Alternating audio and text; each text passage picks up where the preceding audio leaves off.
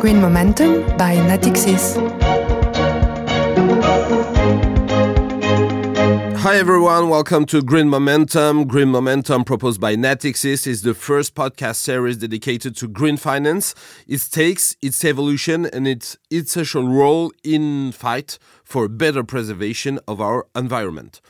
Our conversation today will be devoted to stimulus plans and to the changes it can and will bring about infrastructure. Are these stimulus plans sufficient or not to help economies become more virtuous? Are the strategies chosen the right ones? We'll try to answer these questions uh, with two experts today Jean Francois Robin, Director of the Research at Natixis Corporate and Investment Banking, and Ivan Pavlovich, Senior of Thematic Analyst Energy at Natixis. Hello to you both. There are several recovery plans which are connected with each other. The first one is the European one 750 billion euros. We'll talk about it in a few moments. But before, listen to what Ursula von der Leyen, the president of the European Commission, said about this plan when it was presented to the European Parliament. The Commission is today proposing a new recovery instrument called Next Generation EU, worth 750 billion euro. We need to press fast forward towards a green, a digital, and a resilient future because this is the future of Europe's next generation. So the plan is massive. Um, it wants to focus on green. He wants to go fast forward. Is it likely to change or to accelerate things, Jean Francois? Well, there is no uh, alternative to fast forwarding because uh, even even more if we have new uh, target of reducing our, our, our emission by 55% uh, before 2030. Uh, if we take a step back, last year before the COVID-19, uh, we, we, we, we, missed the target once again. So every year, every year we are far from the mark. So we have to fast forward to change totally structurally our way of doing things. So this is a very good first step. This this is a stepping stone uh, with this uh, recovery fund uh, uh in terms of magnitude uh, and 750 billion, but as well in terms of national plan. Uh, if you look at France and Germany, which are the first and maybe fair to say almost only to have detailed their plans, um, Germany in June, France in, in, in September, with 130 billion for Germany, 100 billion for France. We have to, to, to look at it in terms of, of the of the of the power of this of this of this plan. this is worth four points of GDP each. Uh, for France is, is uh, three times uh, what has been uh, put uh, to, to fight the great financial crisis of 2008-2009. This is three times the annual budget of France. So uh, even though we have 30% of this budget next year, this is something very, very powerful to initiate and probably, as Ursula von der Leyen is saying, fast forwarding the big project towards energy transition or digitalization. You have almost 30 billion each, and we are going to see major changes at the European and national levels, hopefully. So the the several plans are huge. Now there is the question of execution. We will come to a French recovery plan in a few moments, but uh, at the European level, you are telling us that we are very far from the sprinkling that some people can see in that plan? in terms of magnitude, uh, when you look at, uh, the, again uh, of the amount, uh, it's not uh, it's not it's not a, minor. This is a major. It's more like an avalanche of public money. So I think we are going to change totally of scale here, and this is totally totally unknown. This kind of public money and private money. Again, if you look at Airbus, if you look at the automobile constructors and makers, we see that all of this private sector is joining hand in hand with the government. So all this together, the fact that any single uh, national government is doing pretty much the same thing because Europe is financing. So Europe is asking everyone to have 30% of its spending into energy transition, 30% digitalization. So this kind of coordination is something totally new. So maybe there is a hope not to uh, do the same mistake as we did for batteries uh, or photovoltaic. Uh, photovoltaic especially, it's gone all is gone to China and now it's going back. Uh, all the added value of the next generation cars are made out of China. Uh, this is a little bit uh, uh, uh, for the battery, for instance. This is a little bit something we have to, to avoid at any cost for, for the hydrogen, for instance. So maybe European politicians have learned from the past. Ivan Pavlovich, we are in a general context of energy transition. Do you think that this crisis will finally allow us to relaunch the economic machine while at the same time favoring the energy transition? Uh, absolutely, Jerome. I think that the pandemic uh, sadly uh, provides an opportunity to accelerate uh, the transition towards a green, uh, green economy for you to keep in mind that uh, way ahead of the pandemic, um, Ursula von der Leyen announced the Green Deal that was last December. And at the time, she made it very clear that we have to accelerate our decarbonization efforts. The idea being to cut CO2 emissions uh, by 55% relative to 1990 levels. Uh, prior to that, the, expect, the, the required target was minus 40%. So clearly, there was already before the pandemic uh, a clear willingness to accelerate the decarbonization and to accelerate the decarbonization through a set of assets and infrastructures that are key today, namely renewable um, uh, power production assets, green hydrogen manufacturing, and obviously the deployment of these new energy carriers throughout the economy, particularly in the mobility and industrial sectors. So clearly, what we see is uh, the set of answers were already there. They were already uh, highlighted as the key measures that would accelerate the transition of the EU economy towards uh, climate neutrality. But we have an historical opportunity today to accelerate the transition with the um, recovery plans announced at the EU level as well as at the uh, national level. So we can say very good news is that uh, we stop opposing growth and energy transition, and we realize at last, Jean-François, that the two are compatible, but also, uh, closely linked.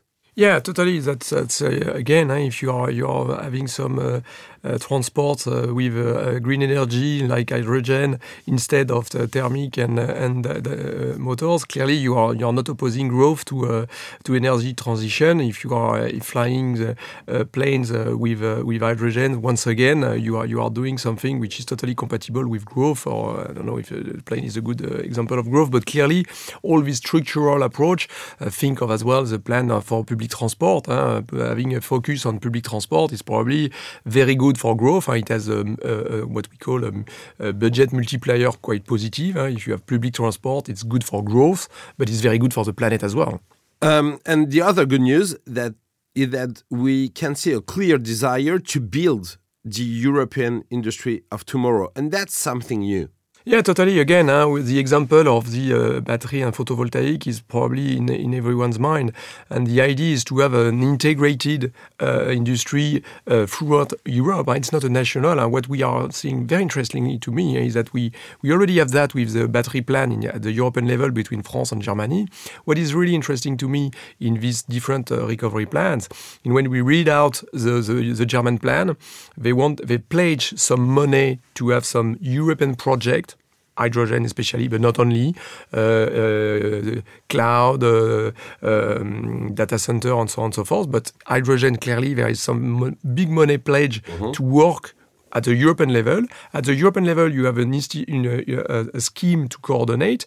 And when you look at the 296 pages of the French plan, then you have lots of details. And as well, you have some big money pledge. Huh? We're talking about billion uh, of money pledge for European uh, scheme as well. So France, Germany, and Europe, as a, as a, because uh, once again, uh, we don't have the other plans yet in detail, uh, but probably we are going to see some better coordination. So it's for me, it's quite uh, hopefully it's going to be much more efficient than what we have done, uh, especially for photovoltaic. We'll see what the battery is doing, but again, uh, you have 80%, 70, 80% of battery coming uh, coming from China, so we are far behind.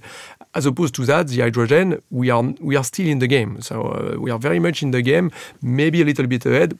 It remains to be seen. We are going to talk about it right now, but you were talking about uh, strong coordination the French government has a clear idea, a precise idea of strong sectors he wants to see emerge. Uh, that's what Jean Castex, the French Prime Minister, said clearly when he presented the French recovery plan at the Hôtel de Matignon. France Relance est d'abord un plan destiné à servir le climat et la biodiversité.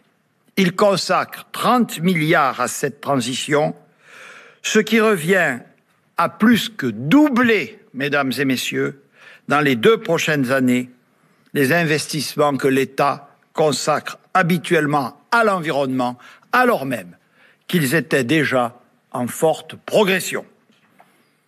Deux mesures illustratives 6,7 milliards d'euros pour la rénovation énergétique des bâtiments, dont 2 milliards pour une prime qui sera accessible à tous, qui s'intitule Ma Prive Rénove. Deuxième exemple, nous allons investir 7 milliards d'euros d'ici 2030 pour faire de la France un pays de pointe sur l'hydrogène vert. So 7 billion euros on green hydrogen, that's the vision. But we've been talking about hydrogen for years now. What's make it happen now? Uh, you're right, Jerome. Uh, hydrogen has been for years uh, called the uh, the uh, the energy of the future, and the reason for this is simply that for the time being, hydrogen is mostly uh, used for industrial purposes.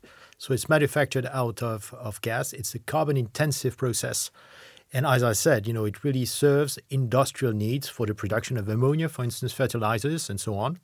So what's new is the fact that you have now an emerging technology using electricity to produce hydrogen out of uh, water. That's the electrolysis um, uh, technology. This is a highly energy intensive technology because it, it, requires a lot of electricity to produce uh, to produce hydrogen. But what's new is the substantial, spectacular deflation uh, we have seen for the production of renewable energies, particularly solar PV.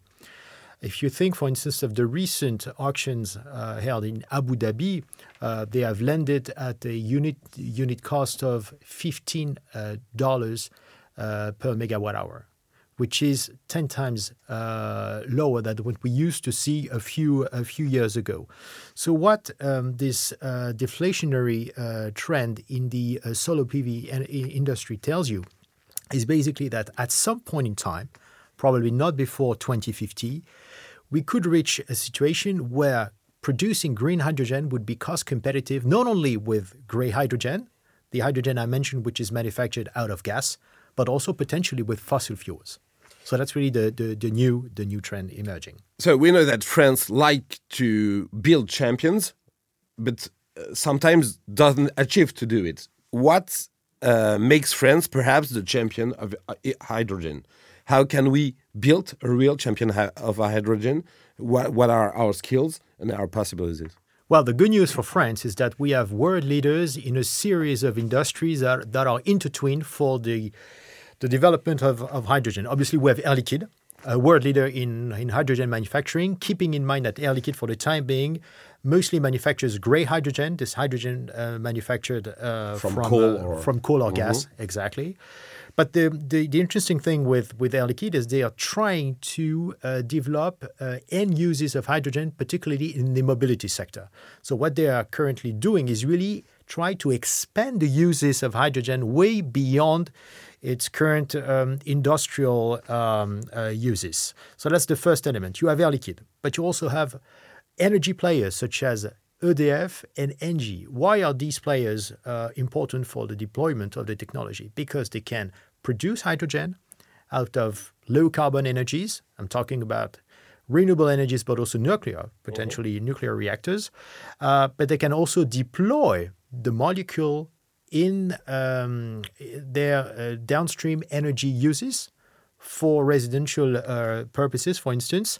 So clearly, what they have is the know-how and the infrastructure, not only to produce hydrogen, but to deploy the end uses of hydrogen. And finally, we have mobility um, uh, players like Renault, like Airbus. or Airbus is a is a European consortium that are you know gradually stepping up their effort to introduce hydrogen in their uh, technology. And Jean-François, maybe there is a very strong symbol that Europe changed its mindset uh, politically and diplomatically, and now consider, for example, China as a real competitor and no longer as a partner. Yeah, totally. That was done before uh, this COVID, before this uh, recovery fund, before all that.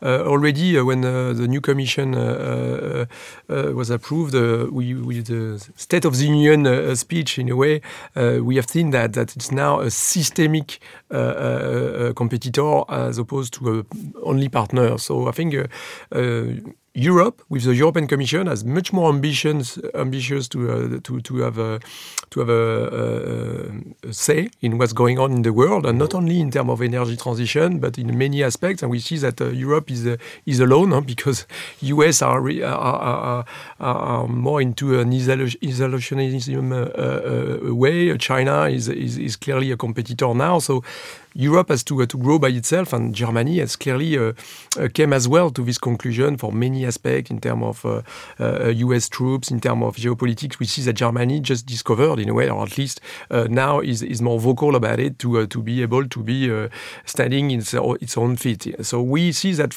Germany is becoming more French, and, and France is becoming a little bit more German. We see that with the recovery plans, for instance, where Germany is focusing on demand, very French way, and, and France is, is focusing focusing on, on, on, supply, which is a very German way. So we see this convergence at the national level and a new ambition at the European level, which is for me quite interesting. Now we have an ambition to, to go to the competition for, for, for China, uh, with China, for, for instance. Um, coming back to France, the French recovery plan is also massive in favor of rail. Um, isn't there a contradiction with the ambitions in hydrogen, Ivan Pavlovich? Uh, not necessarily. Uh, I, clearly, if we look at the sources of carbon emissions in France, you see that the, the, the road transportation sector accounts for a, a, substantial portion of it. I think it's about 25 or 30 percent. So clearly, what we need is to switch from uh, the transportation of goods um, by road to the transportation of, of goods uh, by rail. And that's really a first step towards a massive decarbonization of our transportation sector. Eventually, uh, if the technology matures, what you could end up seeing is the use of hydrogen for uh, a series of uh, railways infrastructures. Uh, not necessarily right now, because as I said uh, earlier, we need first to scale up the production of green hydrogen before you can actually deploy the molecule in its various end, end uses. So uh, I think this is really a, a, good way to look at things, starting first with the decarbonization of the road transportation sector by the increased use of uh, rail and, and freight, and eventually try to deploy hydrogen in the sector when the molecule uh, is cost competitive with uh, with other energy uh, carriers. Jean-François, we can talk about a global strategy now, a real global strategy. But what is interesting to to to uh, to, to, to, to see as well is that roughly you have uh, one third, one third, one third, huh, which is uh, one third of CO2 emission is transport, one third is industry, one third is uh, building and housing. So this is a global approach of all this to reduce this uh, CO2 emission and to reduce it uh, fast forward. if we want to be at 55 down to 1919 levels by 2030, this is a big, big change of of of, of speed and, and and changes we have to see, and we are addressing probably uh, these uh, three big uh, impact in terms of CO2 emissions. That's why I think it's a global, a global ambition. And to be honest, we have a global ambition as well in China because now China is pledging to have a, a 60%, well, to be carbon neutral in 2060. We're probably going to see that if we have a, a politic change in the US with the Green Initiative, Green Plan, uh, Green New Deal of uh, Joe Biden with Green 2 trillion on energy transition. They want to be back to Paris uh, uh COP21. They want to have to be the leader in the new energy. So let's see what happens with the US election. But in any way, uh, California is saying that they want to forbid any thermal uh, car by 2030, 2035, sorry. Mm -hmm. So we see that this is a global momentum. So Europe seems to be a little bit ahead on, on, on these topics. Uh, so let's hope it's, it keeps it that way. Our conversation is almost over. Uh, I have a traditional question uh, to end this conversation. I have an idea of the answer that you are giving to me, but uh, for the future, Are you pessimistic or optimistic, Jean-François? Well, regard for, for, the future, depending on what, it's uh, it's uh, it's a grand. Uh, uh, there is no cho cho choice here. We need to, to, to move fast for at the worldwide level, and we see that we should have reduced CO2 emission at the world level last year, and we, we keep increasing it. Uh, China is pledging things, but at the end of the day, it's increasing its uh, is is is coal production by 21 percent this year. It has a record high opening of coal plants in China, so we are far, far, far from the mark. So in this regard, I will be pessimistic.